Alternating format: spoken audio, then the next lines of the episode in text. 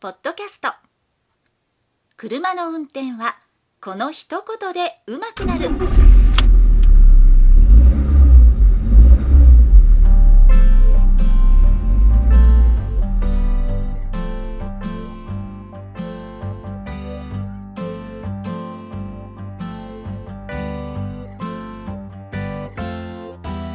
この番組は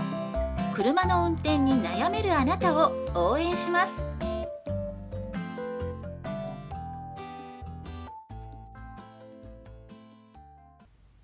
こんばんは佐々木隆二です。今日も再生していただきありがとうございます。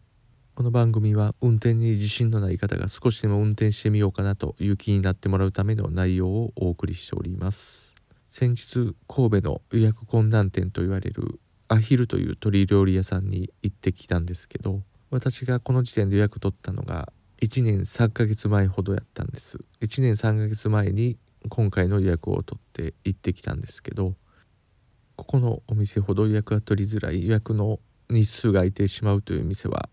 見たことないんですけどその要素は3つありましてまず1つがもちろん料理が美味しいと鶏料理が少し変わってると言いますか独創的な料理が多くてフランス料理のが少し入ったようなところもありましてそれと比較的安い価格と相まって俗に言うコスパがいいと言いますかすごく安いわけではないんですけどやはり料理の内容からすると安いなというふうに感じられるところがまず1点。で2点目が座席数の少なさカウンター10席程度の店ですからどうしても予約できる人数が限られるとというのが2点目。そして3点目なんですがホールの奥さんおかみさんという感じの方の接客が素晴らしい気配りが素晴らしいというところです。夫婦で経営されてる飲食店にありがちなパターンでご主人が料理を作る板場で奥さんがホールというパターンがこのお店も例によってそういうパターンなんですがこの奥さんおかみさんの気配りみたいなところがすごいなというふうに思います。まあどうすごいというのはここでは説明しませんけど行ってみたらどなたでもわかることで誰もが口を揃えて言います。そういったところで神戸では予約が取りづらい店というふうになっているんだと思います。でちなみに次の予約も取ったんですけど次は2026年ということでなんと2年6ヶ月後の予約ということになりました。ということで今週のテーママニュアル車のメリットはデメリットということについてお話をしていきます。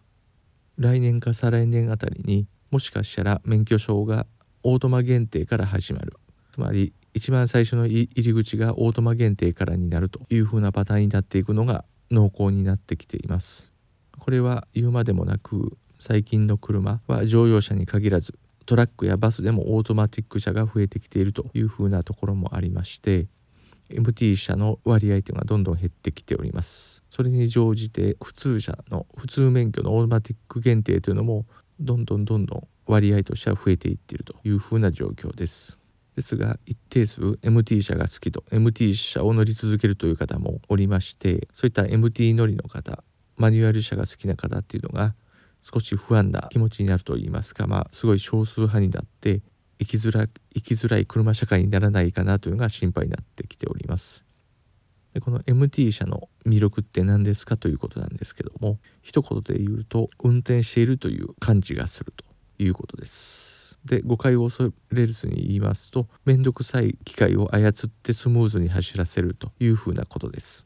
この面倒くさいっていう風な言い方をするとネガティブにマイナスに聞こえるかもしれないんですけども決してそうではなくてその面倒くさいことを味わいたいということですね。それが運転している感覚ドライブを楽しむ感覚ということとほぼイコールであるというふうに考えます。でこの面倒くさいっていうのは程度にもよりますけどもまあ適当な言い方がなかったので今面倒くさいと言いましたけどもその面倒くささ本当にものすごく面倒くさくもうマイナスの感情しか湧かないという面倒くささではないわけですね。最初の慣れないうちはそういうふうに感じる時もありますけども車の運転っていうのは嫌でも慣れていくものですから頭で考えなくてもできてくるというふうなものです。で MT 車の操作も同じでオートマティック車にはない頻繁なシフトレバーの入れ替え頻繁なクラッチ操作。クラッチ操作に合わせてアクセルの調整。クラッチを踏んだ時にアクセルを抜くといったところも含めてそういったところが AT 車にはないところで、まあ、AT 車ももちろんそのアクセルを抜くっていう操作はやらなくてもそんなに問題はない。特に日本のオートマティック車はアクセルを緩めるという必要性が全く感じられないのでイージードライブの代名詞というふうなことになっております。でこの MT 車のギアの入れ替え頻繁なギアの入れ替えっていうところがまず楽しい。そのギアの感触ですね。スティック上のシフトレバーを握りでこれを入れ替えていくと。その時の手の感触ですね。金属同士が軽く擦れ合う。ミッションオイルの中で金属同士が軽くこし擦れ合ってギアを入れ替えていくというこの感触がまず楽しい。楽しく感じる一つでもあります。でこの手応えもすごく手応えに特化したといいますかよく言われるのがスポーツカーの短い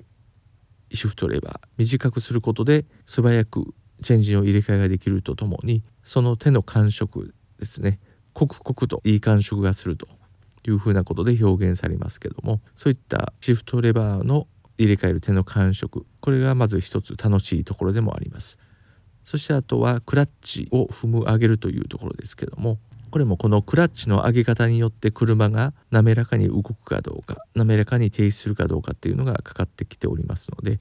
クラッチの上げ方特にクラッチのつなぎ方上げ方ですねこれが悪いと発進の時に飛び出してしまったりとか走行中でも変速の時にクラッチを無造作に上げますとガクッと車体全体に衝撃が走るということになります。その辺りも調整してうまく滑らかにクラッチを上げる半クラッチでキープするクラッチをつなぐそういったところを駆使してで車を滑らかに走行させるギアとギアのつながりを滑らかにするとそういったところのクラッチペダルの感触もそうなんですけどこれはそれよりも車全体の滑らかな走行にかかってくるところでもありますので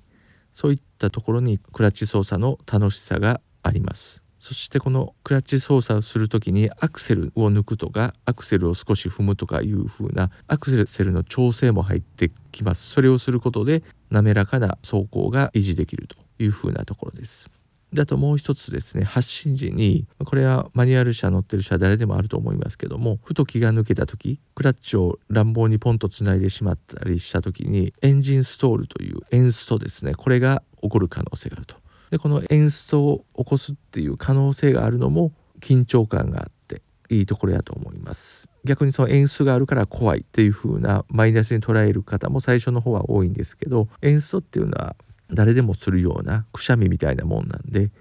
演奏したからといって特にどうというのはありませんからすぐにパッとエンジンをかけてまた何食わうのかをしていけばいいと思います。最近の車はアイドリングストップと言いまして停止時にエンジンがストンと止まるという車も多いですからマニュアル車の人が演奏したとしてもそんな程度の解釈でしか周りからは見えないので分かる人は分かりますけどあ演奏したなっていうのが分かりますけどそんなに分かる人も少ないですから演奏することを無駄に怖がらずに MT 車乗ってもらえればいいかなと思います。以上のことがオートマ車にない MD 社の魅力なんですが逆に言うとそれらが今言ったことが面倒くさいから MD 社は乗りたくない。乗る意味がわからないという方もいらっしゃいますのでそこがすごい寂しいなというふうに思います。これはプラモデルを作るのが面倒くさい。もう最初から完成した車をくれと。最初から完成したガンダムをくれと言ってるようなものなのでそのめんどくささといいますか作業をする面白さを扱うというのが MT 社の特権であり趣味的なところでもあると思います。ということで今週はこれぐらいにしておきます。最後まで聞いていただきありがとうございました。